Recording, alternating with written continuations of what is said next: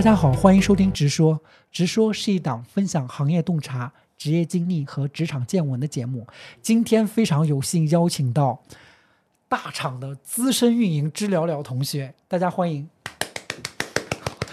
我给自己也鼓一下掌。对对，首先请那个，我们就直接开门见山，直接首先请那个知了了同学，然后做一下以往的职业履历的一个分享炫耀。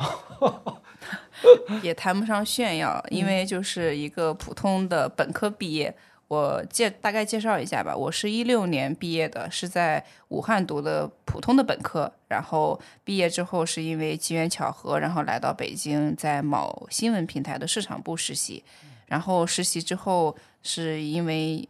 运气加上一些个人有一些 buff 加成吧，然后就直接转正了，就其实没有从校招直接到面向到社会来找工作的这个阶段，所以从转正之后就一直在北京工作到现在，中间也有去其他的互联网公司，比如说一些社交平台运做运营，然后现在在 BAT 的某大厂一直在做运营相关的工作。嗯，更具体一点就是 for 热点的运营吧，工作目前有八年的时间了。啊，运营那个，所以呃，就是运营具体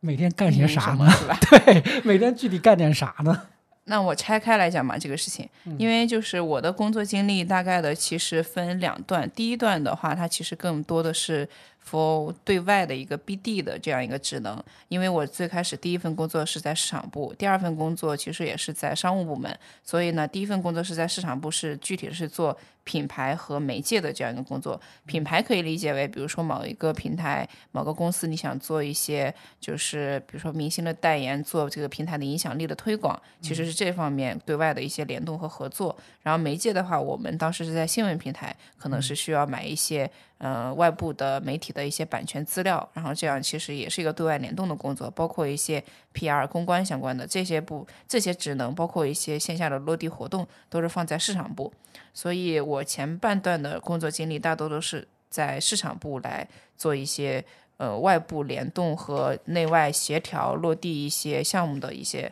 工作吧。然后后面的一段嗯经历，包括现在在呃大厂也是做内容运营。其实内容运营其实大家现在每天都在接触各种各样的信息，它是在比如说社交平台，或者是你看到的公众号也好，或者其他的新媒体运营的各种平台，包括现在录的小宇宙，它都是一种内容一些一些介质。那我们做内容运营，它其实就是把所有的内容怎么更好的呈现给用户，让他们能够消费的更好的体验更佳，其实就是运营你要做的一个工作。所以，呃，互联网的各个职能它有很多，我其实主要是在 BD 加运营的这个这两个方向上。嗯，工作了有八年，其他的包括一些产品呀，或或者一些商业化部门呐，其实岗位是比较多的，就是看大家未来想选择的方向是哪里，也可以在大学的时候就可以做相关的准备。对刚才听你的介绍，我有那个感觉，就是说，其实呃，如果以实习生的身份，然后进入到相关的平台，然后持续的去工作，它其实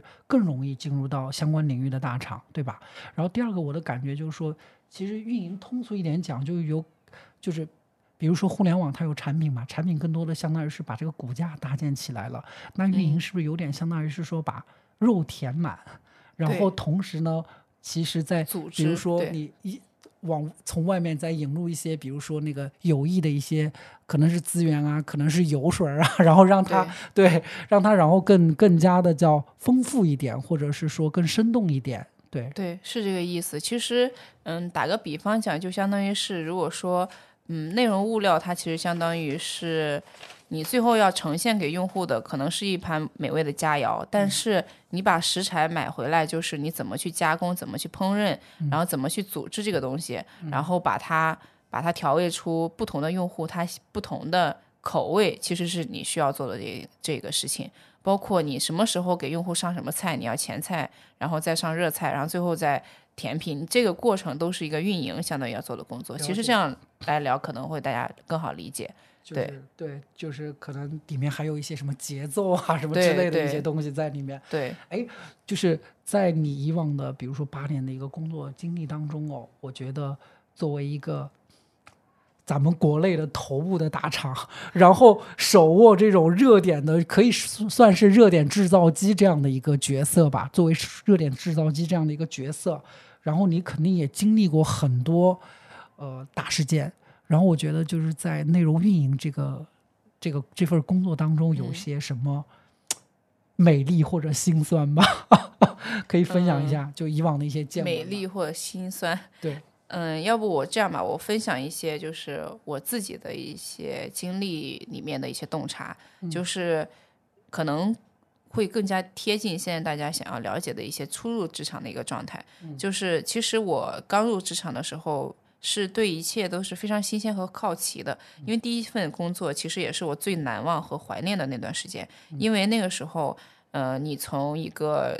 陌生的城市来到北京，你对所有的事情。都是有一些憧憬或者是期待的。那个时候，你有一个就很明显的感觉，我是来这里是要学习和扎根的。如果你有这个心态的话，那你工作上就会更加更加有动力。那个时候。会有一些比较有工作经验的前辈会带你，会指导你，会给一些你很实在的一些职场的建议，然后包括能够带你入门，给你一些很实际的工作方法来引导你，来培养你的一些好的工作习惯，这个是非常重要的。因为在未来的职场生活，职场生活中，你的好的职业习惯一定会在你日后跟同事、跟领导，包括做一些项目的时候，能够帮助到你有一个长远的一个发展的，因为这些。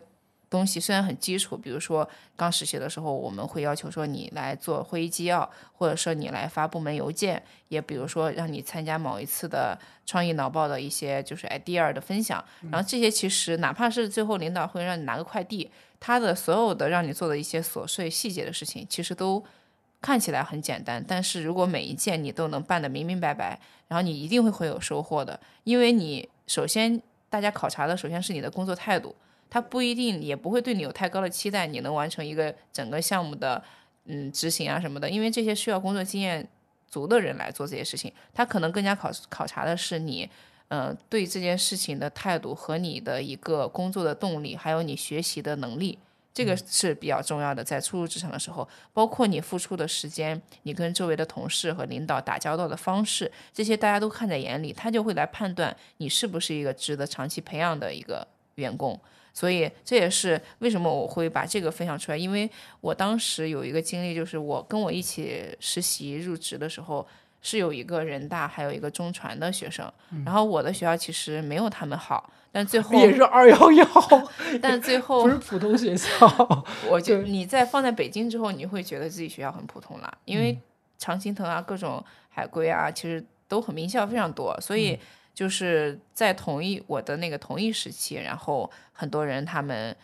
进来之后，最后只有一个名额，就把我留下了。其实我还挺纳闷的。然后领导也跟我说，因为他们其实在北京都有自己的宿舍和学校，他们能回去住。当时我是从武汉来的北京，我其实还相当于家里给租了房子。我自己知道我是付得付出额外的金钱也好，精力也好，各方面的东西都会比他们。就成本会高一点，那我要在这里学习和实习的经历带给我自己自身的一些价值得更大。那我在这个过程中，可能动力和态度也会比他们可能更加积极吧。每天我都会比他们早到公司，提前来看看整个部门的今天或者本周要做的一些事情，就提前做一些对规划和盘算。这些东西其实领导他会看在眼里，他其实都在观察每一个人你的动作，不是说他平常好像。没有单独跟你聊，没跟你聊工作，跟你来一对一的沟通，他就没有观察到你的所有的工作的情况。其实这些领导都会看到的。那他在这个观察当中，他也会判断哪个人他工作的呃，就是对用心程度是否值得这个培养培养你在这里能够长期的发展。所以我也是因为这个原因能够获取了第一份工作的 offer。其实那时候还没有毕业。就是已经定了，然后定了让我留下来，所以当时因为也工作也定了，我本来还想考研呢，后来就因为工作，我觉得能够抛出这个 offer 给我，我也觉得很荣幸，然后就直接就开始工作了，就是就有这个过程。所以我的表达就是说，嗯，所有的工作第一份工作的时候不用太在意薪资，其实薪资它是一个你在后面工作不断积累的过程中，它才能给你。不断的加持，然后你能去谈判的一个就是资本吧。但前期的积累会更加重要。对你的，比如说你在公司里面，你刚才提到一个专业的，就是一个专业的对待职场的一个态度，然后一个认真学习的态度，还有你的踏实认真的一个一个就是一个状态，包括还有一点很重要，就是要机灵，就是咱们说的直白一点，就有有眼力劲儿。就有些人你可能很努力，但是如果你的努力没有用在，就是聪明的用在一些场合或者是对。实际的去展现的话，有可能你也不能获取到很好的机会，所以就是在职场里边，还是情商也要更高一点啊，跟在学校跟老师和同学相处还有点不一样。这个也是第一份工作，包括后面跟长期的在职场里来面对各种事情的一个判断力和一一些就是应对能力，需要通过时间去积累和锻炼的，可能会踩一些坑，但没关系。嗯，了解。哎，你刚才说这一段的时候，我特别感触，就是，就是因为可能我在职场待了十多年嘛，我就觉得就是说，其实那个信任都是通过一件件小事积累下来、积累、积累下来的。就可能刚开始的时候，就哪怕领导给你交代一个就是贴发票的这样的一个任务，你贴的。你梳理的比别人清晰，然后贴的比别人好，我觉得都会可能他会看在眼里，记在心里，就是从一件件小事。你做的很好，然后他慢慢交给你更重要的事儿，再交给你更重要的事儿，你就不断不断的用 perfect 来给到他一个 feedback，然后可能才会有一个更好的一个反馈。对，对，是的，就像就不要不要把不要就觉得就是就 anyway 我不是针对谁，我就是可能 anyway 职场上的确会有那样，就是说他可能耍滑头一点的。对他会会有那种，就是觉得好像哎，好像没有什么对眼高手低，就是总觉得没有什么重要的事让他来做，但那些事儿真正交给他的那些小事，他其实也没有做好。站在人性的角度，就是说，呃，他不可能说上来就给你一个很大的信任感，给你一个大事儿，他肯定也是一般一点一点来的。所以我觉得刚才那个聊聊说的那个，我这还蛮有感触的。对，就就一开始真的就是嗯，态度可能比能力更重要。最开始的时候，对对的，因为刚才咱们提到，比如说很细节的，像记一个会议纪要。嗯，之前有个案例，就是我们同时，就是后来我自己有实习生带他们，就同时让他们都记会议纪要。其实当时就就是那个会议会比较长，就需要你有一定的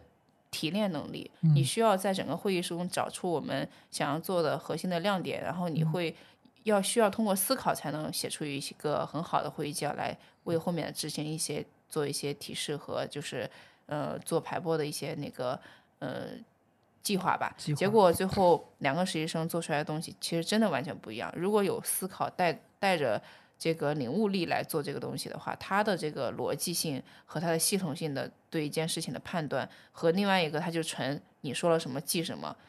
打字机器一样的话，其实真的是完全不一样的。通过一件小事儿就能看出来你对这个事情的用心程度，包括你自己的一个创造力的发挥。所以，所以其实真的不要忽视每一件小事，因为这些小事它都能够体现出你在职场里边的各方面的一个沉淀吧。就是你脑袋的东西是不是能够运用在你的工作中。了解，哎，对，就还是也呃，接着刚才的问题，我特别想知道，就是说在这些年当中的那些就是成就感嘛，就让你觉得很有成就感的一些瞬间，对，可以跟我们分享两三件这样非常有成就感的事情。好，可以，没问题。因为呃，我是后面再转的，做了嗯内容运营之后，会自己会策划和落地一些项目活动，比较有成就感的是一个就是。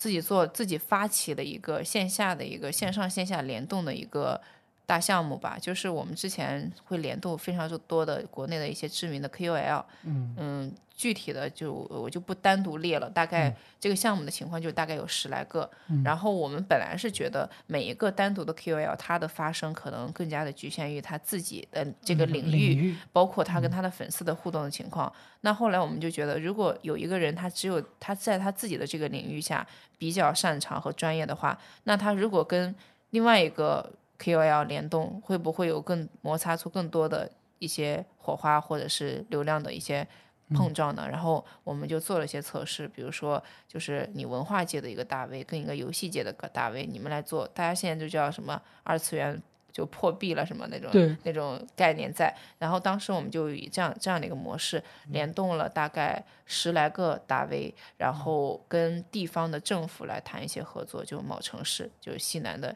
呃，可以直接说是成都，然后啊跟成都的嗯、呃地方的一些政府来联动，就是我们来让这些 KOL 来到你的城市，把成都本地的文化、美食、城市景观，包括就是各方面的这个城市的立体化的这个呈呈现出来。现出来，通过这些大 V 的，所以大家知道了，就是 成都这两年成了网红城市背后的推手是谁了吗？说出他的名字，聊聊同学。对，当时我们做一个话题，就就去探访了很多地方，就成都本地非常多的博物馆啊、包括一些美食，还有一些绿绿色的，就是他们做现在做一些城市景观，都在做这个城市规划。所以通过各个方面，然后邀请了十来个不同领域的大 V，有文化界的，有历史的。包括还有游戏的，还有一些就是动植物学的这些不同领域的大 V，他包括体育，因为现在今年还不是做了那个大运会大运会嘛，对，所以当时我们就邀请了不同领域的大 V 过去，然后联合来通过一个话题词来做一个城市的影响力的宣传。所以这个项目最后阅读量都过了六亿，然后这个阅读量包括讨论量，包括当地呃成都本地的粉丝对这件事情的互动，其实。超出了我们之前的预期，包括当地的市政府也觉得我们之前通过当地的电视台或者是一些网络媒体，可能效果根本没有达到这样的一个程度。对但它其实是一个对，其实是一个你在前期要想清楚，这些人来了，他怎么来宣传。我感觉就像我们以前在那个就是 for 公司的时候给客户提的一个什么 campaign，是吧？哎对，我我很好奇，有在互联网内部，就比如说你们做这样的一个项目，零成谁？来出钱？哦，零领成着吧，这个就是我，这个就是我刚才想说的点，就是你可能觉得比较，嗯、那那你就就就各种去那个化缘是吗？对，不是化缘，是我带着这个资源去跟当地政府谈。啊，政府出这个钱吗？对，因为每一个城市它是是有宣推的需求的，嗯，它有各个部门，它会对城市会有一个宣传的一个诉求在，比如说当地的文旅部，呃，文旅局，当地方叫文旅局，然后不，比如说当地的呃管舆情的这种部门，他会在意，因为现在对嗯。他们对这个呃城市的宣传文化的传播是非常在意的，因为为什么现在各个城市它会带动地方的经济，那它一定会有这笔预算来做对，互联网上的一些传播，所以当时我直接就拿着这个提案就过去就我就他们掏了多少钱？就是要方便说吗？不是特别多，所以最后效果超出他们的预期，他们就非常满意。好这也是让这个是个 showcase，回头我们去找一些找一些那个各个城市的客户。然后 通过这个，我们就复制到各个城市，对，然后复制到海外，啊包括我去、我们去澳门、去日本、去各个地方，最后都是以这样的形式来嗯做，然后效果都非常好。包括后面现在已经做商业化了，都就已经招商，一些车企都已经买单了。所以嗯其实这个过程就是。嗯，你会成长很多，因为前期的时候其实比较难攻克。你有第一个，那后面的话就好好来去讲故事了。但是第一个，如果是你自己从零到一搭建起来这个项目，然后嗯来整个操盘，最后的成就感是非常大的。也是因为这个项目吧，我觉得带给我很多成长，包括一些资源，因为这个会让你接触到官方的资源，然后包括 KOL 的资源，还有一些媒体，包括就是你这个项目的盘的这个能力，整个项目能够带给你的成长是非常大的。所以也是因为这个项目，后来 BAT 大厂来挖我，可能也因为这个 也有这个因素在吧，我觉得。对对对，所以就刚才那个最开始我聊聊也说了，就是说，其实你做的就是不要太在意薪资，就每一段的时候，就可能给自己积累资本，它对可能在之后会有一个反反馈可能甚至是指数级反馈。对的对的。对，呃，至暗时刻我就不问了，因为我觉得至暗时刻应该都 至暗时刻也有，我可以我也我也可以分享一下至暗时刻，就是是我第二段工作经历吧。那个时候其实第一份工作，呃，带给我了很多我刚才提到工作习惯呀，还有很多基本基本工作一些呃锤炼，我就觉得可以可以换一换赛道了，嗯。然后就想去互联网公司，更更更互联网一点的公司，嗯，结果去了之后还是想做内容上的 BD，后来去了之后发现有一些公司它其实不擅长做内容，嗯，它可能公司的名气很大，但如果它的核心的能力不是做这个赛道的话，会非常影响你的发展。我只待了半年多，我就发现了这个事情非常严重。我在想，即使这个工资可能给的比第一份工资翻一倍，但是我是第二份工作确实比我第一份工作的工资翻了一倍，所以我说第一份工作真的不要在意薪资，嗯，你的能力如果足够 OK，第二份工后面的工作都能够翻倍，对，都能都能够给到你 想要的那个东西，你就有资本去谈了。但你第一份工作的时候，你是没有经验，你没有什么议价能力的。然后第二份工作，虽然我觉得工资还可以，但是你待了半年，你就会发现，如果我长期在这儿待了两到三年，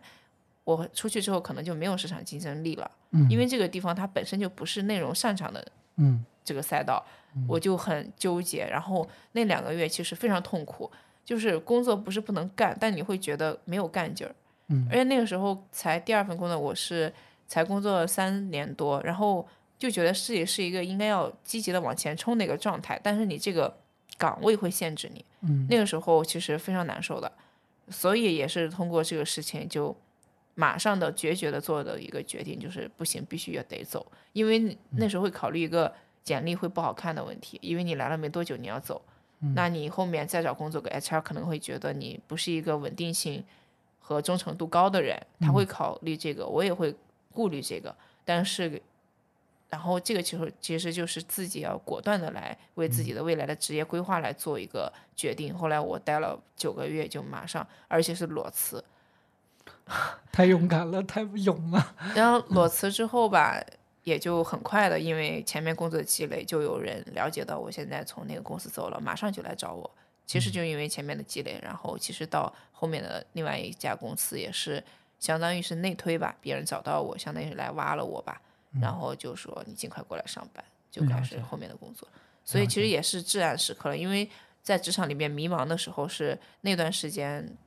都是很难的，大家都会有找不到方向的时候，但是一定要认清自己想要什么，判断力非常重要，因为会影响到你后面的职业的走向。对，好的，OK，呃，对，聊聊，我想问一下，就是，呃，你刚才讲了，我我感觉就是说，你可能还是一个非常非常明确自己职业发展路径的人，嗯。呃，但是我觉得不是所有人都有这种甄别力，他就是你你当时在第二份工作的时候，你怎么能够感觉出来，哎，他可能这个公司，呃，这个职，这个我现在在的位置以及这个公司都是不是我的一个正确的选择？对，嗯当时是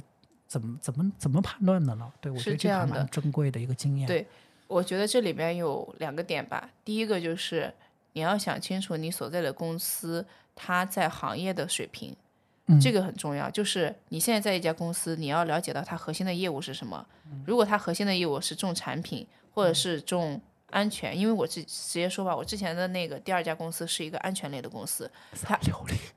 安全类的公司，它做内容，它一定是附带着做，它不会做重点。了解，对，然后他擅长的东西。对他擅长的是安全和产品，嗯他可能有很多款产品，他可能会有很多种就其他的核心在市场上有壁垒的这些嗯竞争力的东西，但是它的重点和它核心发力的方向绝对不是内容。了解，内容就水一水，然后我就觉得就不对行。，不过那个时候我去的时候，他们是在大力发展内容，嗯为什么呢？因为他们有自己的浏览器，嗯，他们有自己的安全卫士、手机卫士，这里面是都能有内容承载的地方的，是有一些信息流的，嗯所以它需要大量的信息流，一些优质的内容，让用户在使用他们这些产品的时候消费。对，但是问题是，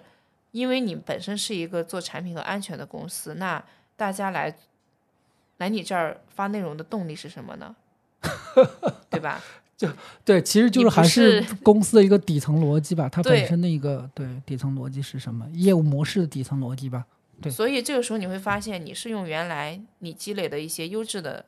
资源在反哺这个公司，但这个嗯公司的业务给你带来不了更多的增量了、了解，了解，价值了。了解。这个过程我待了半年之后，发现不可以，因为我要继续在这儿待两三年，我再出去的时候我就真的没有竞争力了，因为大家就知道你们那个公司原来就不不是做内容的，不擅长做这对，个，不擅长做这个。如果能做出来，那肯定我靠，那个就是各种大大牛了。但是对，但是很多情况下是做不出来的，因为去尤其在互联网这一块儿，我个人觉得就是说，他大家在某一个领域的一个所谓的一个叫优势吧，它可能不是一蹴而就的，它可能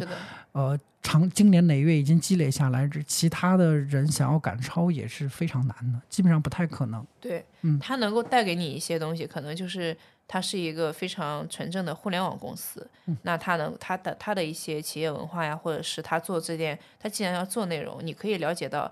在信息流时代，可能它能够应用的场景是什么，能够给你带来一些产品的思维。这个是你可以学到的，但是在你核心想要发展的这个赛道上，它帮不助、帮助不了你太多了，所以这个时候我决决定不能在这里停留太久。了解了解。对，OK，那我们进入下一个话题，就是可能呃很多我们的听众朋友呃可能在金九银十的时候都会面临找工作，所以呢，嗯我特别想了解一下，呃，就是在大厂内部，尤其像内容运营这样的岗位，呃，它需要具备什么样的一些核心能力呢？或者说，它呃就是作为内容运营，它需要掌握哪些 hard skill 或者 soft soft skill 呢？好，我来分享一下这个，就是其实比较干货的东西，嗯。就是 做任何的工作，我刚才前面提到，你的基础是你要保持对工作的热爱，就是你的动力问题，然后这个职业的态度，这个是第一位的。后面的话基基础的技能，技能其实我我认为是分两部分啊，一部分是一种通用的必备技能，比如说根据你的服务的产品线，你是一个什么职职位和岗位的能，比如说你设计的学设计的，就是一个设计岗位，那你本来本身具备的一个设计能力，运用各个工具的能力要很强。虽然现在 AI 发展的已经很好了，但是这些 你也得有基本的判断和审美吧。然后如果是运营的话，首先你我觉得基础的这些表格、文档、写文案，对内容的基础的判断，哪怕是基本的剪辑，这些其实都是运营需要的。就是因为这些东西全都是跟内容相关，比如说你在判断一个内容的优质程度，你没有太多的一些内容的阅读量，或者是你对很多内容它没有敏感度的话，你是其实是判断不出来这个内容的好坏，哪怕是一个谣言，你其实也分辨不出来。这个是需要常年的积累，包括你的一个阅读量，你的一个日常的一个就是实践过程中你能够得到的一个技能，这个就是要花时间，这基本基础的一些必备技能，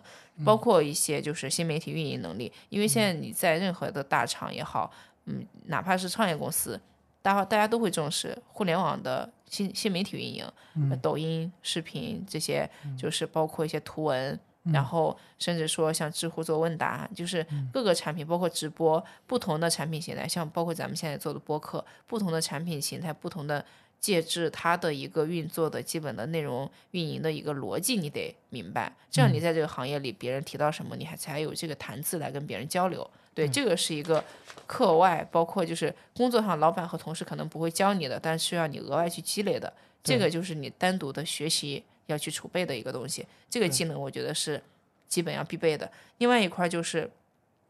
在公司内部，我觉得有一点非常非常重要的就是你的协作能力。不管你是不是 BD 这种强沟通需要一个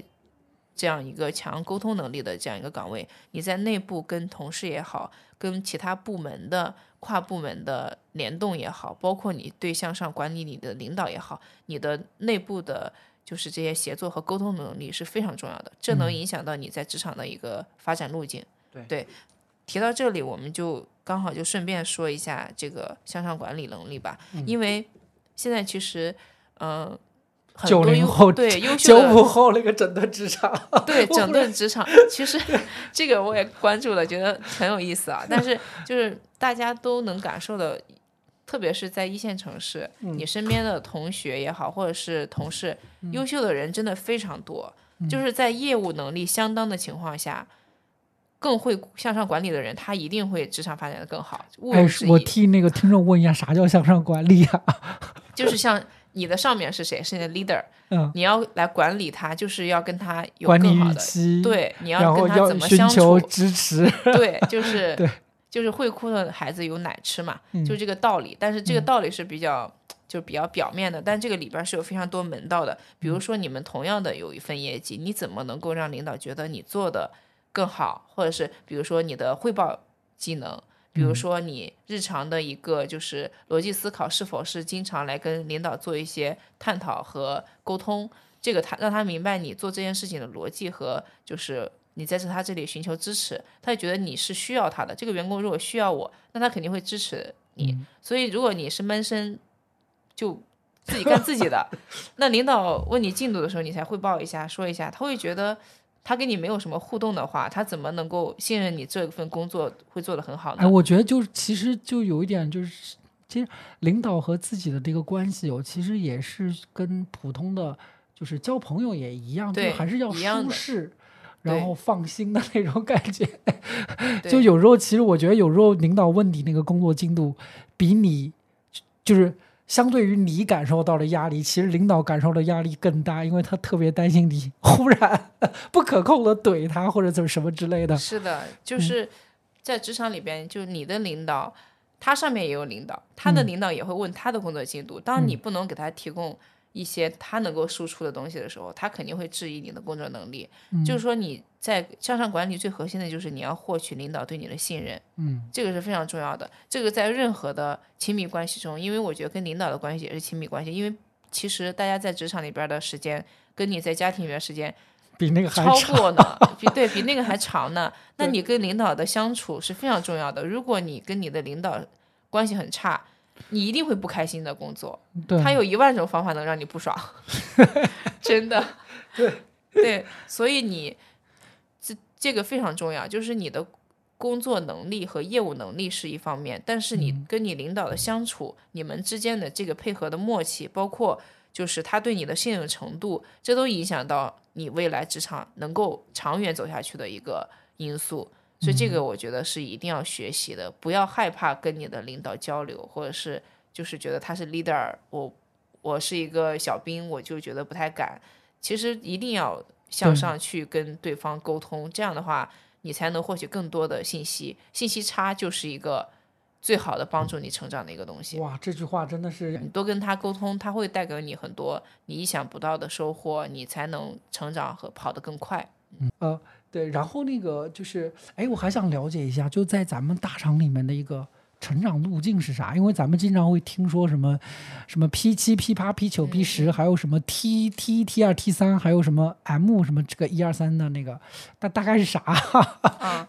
在大厂里面，其实，在你入职的时候，哪怕是一个校招生，他都会给你定级，就是他会根据你的一个工作经验的情况、业务能力的情况，给你定一个职级。就这个职级可能，比如说一二三四五，你可能初级就一，那你高级一点，工作经验更高，或者是你的领导职位比较高，那你可能就是五五往上，这样其实就这样好理解嘛。这是职级上，另外就是职级职级就对应着相应的薪资，嗯，然后呃，这就是正常的一个对每个人的工作能力和这个薪资的划分，对划分。然后但这里边其实。如果说成长路径的话，有两块儿。第一方是第一块儿是一个专业技能的，就是路径。就是如果说你不是走管理序列，那你可能就是在各个方面的呃路径上就更多的 for 业务方向。如果是要走管理序列，可能你会培养你做干部啊，或者是就是 leader 啊这种，那就走管理序列。每一个序列它的考核的考考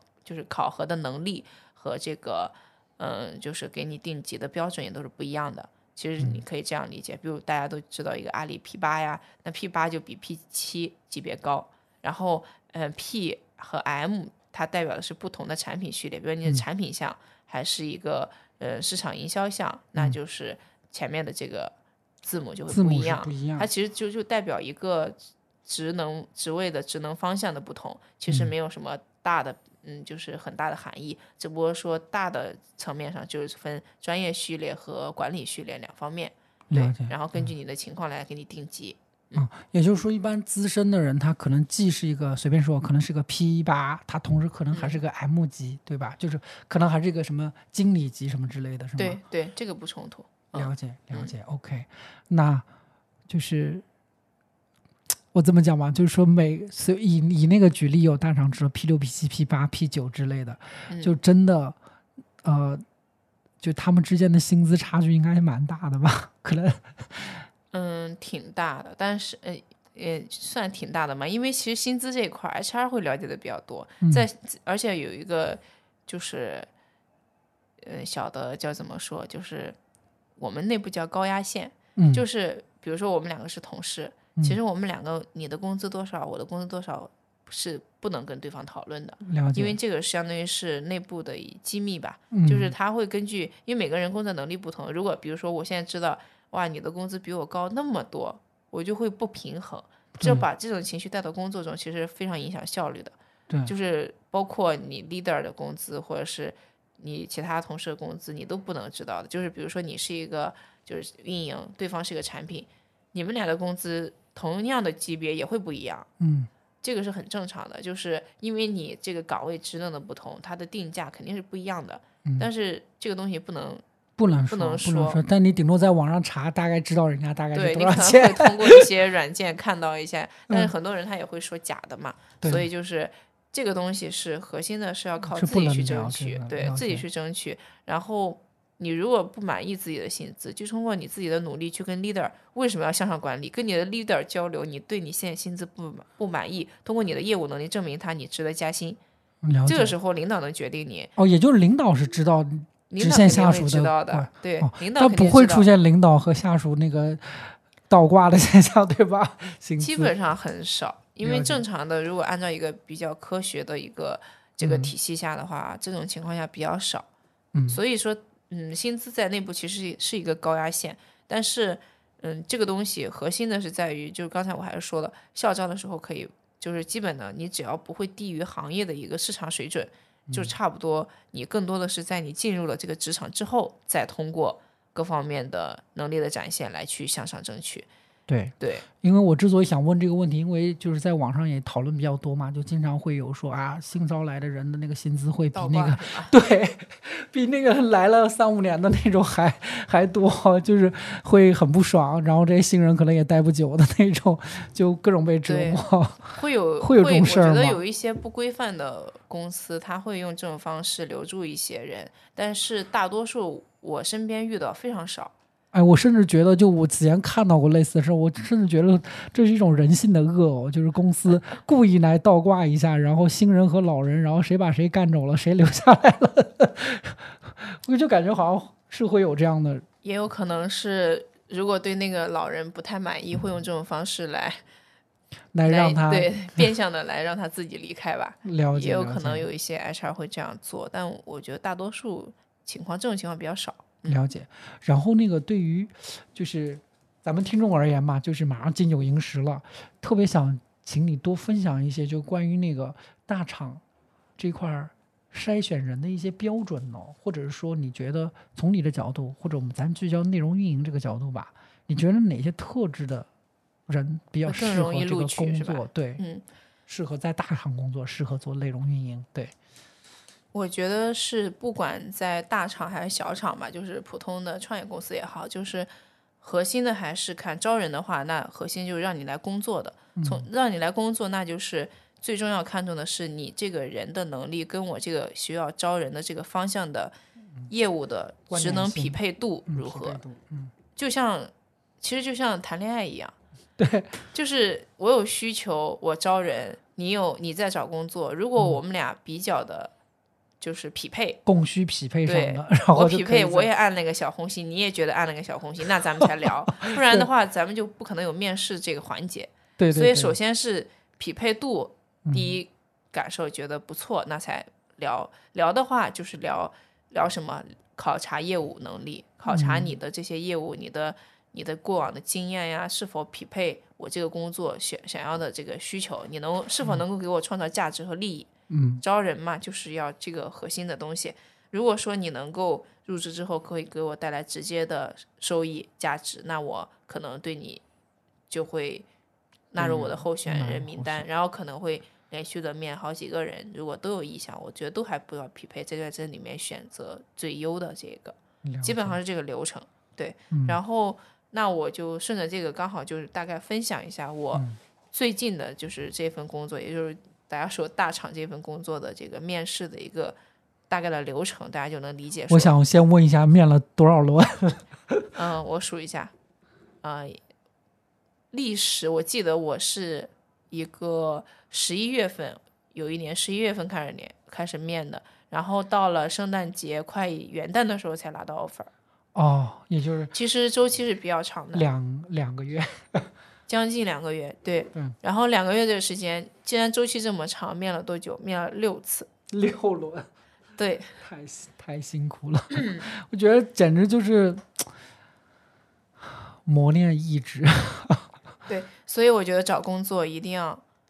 有一个，你要面试开始就要打，就要做好打算，是一个持久战。嗯，对你就是因为我第一面其实相当于是面的业务方，嗯，业务方他就是一面的面试官，就是你未来的 leader，嗯，他就是第一感来面你，就是看你是否能够入职之后为我所用。这是考察你的业务能力。二面是，呃，你的加二，就是你 leader 的上一级。嗯，就是然后他就来面，也是考察你的业务能力是否是跟我整个我要做的这个业务方向匹配。嗯，然后第三面当时是一个交叉面，交叉通道面，就相当于是一个更加公平和公正的从另外一个部门的 leader。嗯。那里看一下你这个人整体的业务素质，后续可能有协作的，对，可能是你的协作部门。但我当时的那个面试官，后来我们也从来没有没有什么交集，其实就是完全是找另外一个 leader 来面一下，看你的基本的一个职业素养如何。他其实考察这个就是为了一个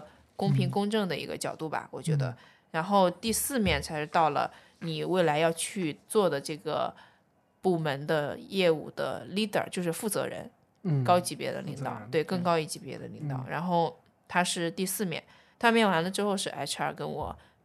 简单的谈一下就薪资，然后会提供流水的某些薪资的证明。然后提供完之后，他根据你的情况再给你再一次沟通薪资，相当于你们要谈钱了。嗯，当时我们其实基本上已经谈完钱了，不知道为什么后来又给我加了一面，就是。HR 的负责人一般是就是 HR 的 leader，就是大领导，级别比较高。对这个，我觉得可能是有影响，就是他根据你定定的薪资的情况，可能会觉得，比如说，我觉得你两年的工作经验只能够给你的这个数，但是你最后给给你的超出了这个数，给你定的职级也比普通两年的工作经验的人给的高，只有这个特殊情况，可能他还会加一面，让更高级别的领导来考察，加这个东西是不是合理。嗯，所以其实我当时确实是有这个成分，就我最后我的那个工作连线的话，要的那个职级其实是比正常的从那个进来的话会高一级，所以呢，因为我要的薪资更高一点嘛，就还是谈判上各方面有一些技巧，所以当时就又加了一面，那就变成第六面，六面结束之后才发了 offer，所以整个过程中大概经历了就两个两个月。但是也有更久的，我听说比较久的都有半年的，就可能中间会遇到，呃，架构调整。大厂经常会有一些架构业务的方向的变化，会做一些调整，然后那可能这个海康就先锁掉，或者是面试暂缓，那最后可能历时快半年给你发，都是都是有可能的。所以一旦要开始面换工作或者找工作，你就要做好长期的一个准备，就是不要太着急的觉得对方就是如果。让你等待了，你就很快的放弃去找其他家，就可以多面，但是要有这个心理准备。了解，我总结一下，就是说在呃大厂这一块，他选人其实最看重一个还是供需的一个匹配性上，然后另外就是大家如果真的接接到相关的一个面试邀请，一定要做好打持久战的那个心理准备。对对，然后呃，我看我们就来到今天最后一个问题吧，就是呃。尤其在今年吧，什么 Chat GPT 啊，什么 AI 啊，什么 Mid Journey 啊，什么之类的，都都陆陆续续的很火，霸占的就是内容内容就是呃各大媒体的一些头条吧。然后我特别想了解一下，就是说，嗯，就是基于您这么长时间的一个工作经验，你觉得 AI 对接下来的行业的冲击，以及对于未来工作方式的一些。影响吧，就你自己的一个判断。嗯，是这样的，因为 AI 这个东西，其实前段时间当那个 Chat GPT 就是进，就是大家都开始使用之后，其实会有一个很明显的变化，就是特别是在内容这一块儿，你提出问题，你给它下指令，它能够给你输入、输出答案，但这个答案就依赖于就是它这个机器它的训练的大模型这个成熟的程度。其实现在还在一个初，我觉得是一个初步发展的一个阶段，但它未来能够在很多方面可以颠覆一些内容的创作，比如说。嗯，在写文案上，你跟他说我要发布一个什么视频，帮我编辑一段文案。我现在今天做了一个什么播客，我的主题是这这个，但我觉得文案我不知道用哪个合适，你帮我来进行润色，他可能都会能够给你提供一些解决方案。这是在就是从文案上，或者是你直接跟他说你帮我剪辑，我要一个什么效果，包括像绘画各方面的内容，他都能够帮你来解决一部分的需求。所以其实我觉得这个东西。核心的在于你怎么去使用它。就有些人会问说，就是当 AI 后面会到咱们的生活和工作中应用的时候，你觉得就是人和人的差距会越来越小，还是越来越大？当然越来越大了，我觉得。那你为你觉得越来越大的原因是什么？大家？因为是这样的，我始终觉得就是，嗯，当就是比如说这个工具，它能比如说实现一个。叫所谓的呃八十分的水平或者七十分的水平，意味着什么呢？就以前可能七达到七十分或者八十分的有百分之二十五的人，他们还能有不相对体面的生活。嗯，但是如果真的就是工具能达到这个水平之后，意味着可能 maybe 只有百分之就是达到九十分水平的人才能有一个比较体面的好的生活。那也就是说，就是更少的人拥有了。就是更多的资源，或者是说更多的财富，对，就是其他的人只分那么一点点，对，就就就，所以我会觉得，就是它会让这种差距会越来越大。对，其实刚才说的这个逻辑，其实就相当于 AI，它就是未来会是 AI 平民化。嗯嗯。为什么说平民化？就是它是一个工具，在这个工具面前，我们都是平等的。嗯。即使你的学历比我高，你的生长环境比我好。嗯。但是如果我通过一定的学习方法，我知道怎么去给这个机器下指令来表达我的需求，它肯定会能输出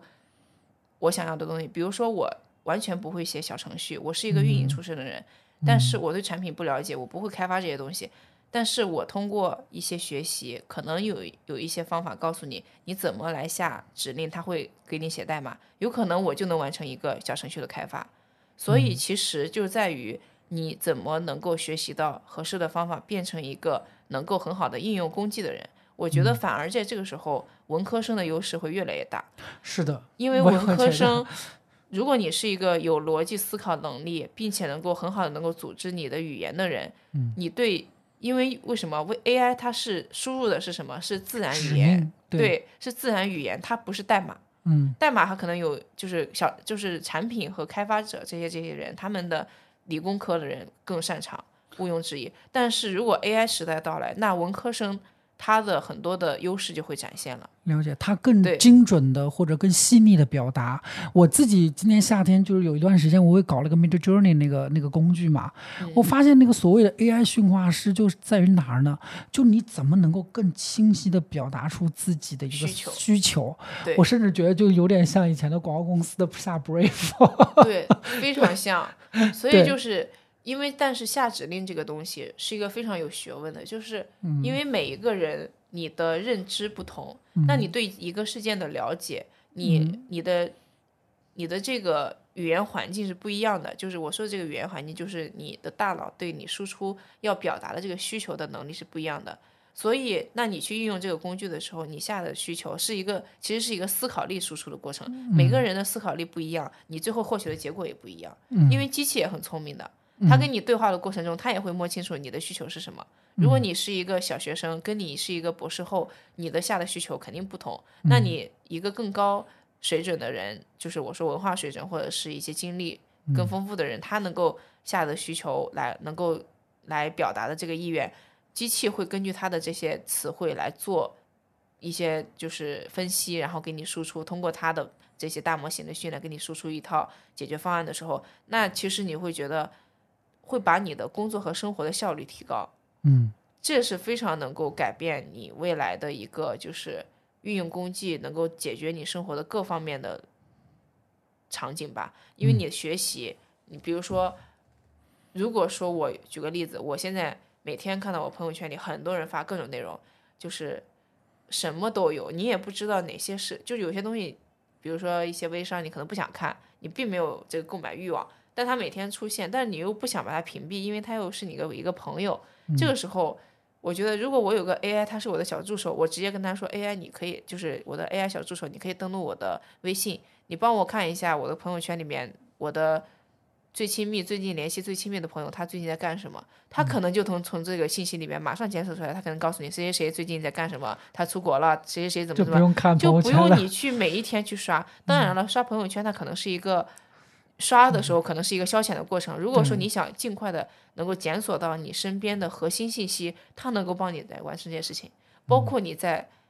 电商场景，你想去买东西、买衣服、买任何的东西，你直接提出需求，把你的尺寸告诉他，就说我要买一件什么什么衣服，你帮我收出来，就不需要你自己去检索这个过程。我觉得在生活和工作中，它都能解决你的非常多的一些问题。这个时候，你的语言组织能力各方面的这种。文科生的优势就会越来越明显。好，我觉得感恩感恩我在十几年前选择了文科，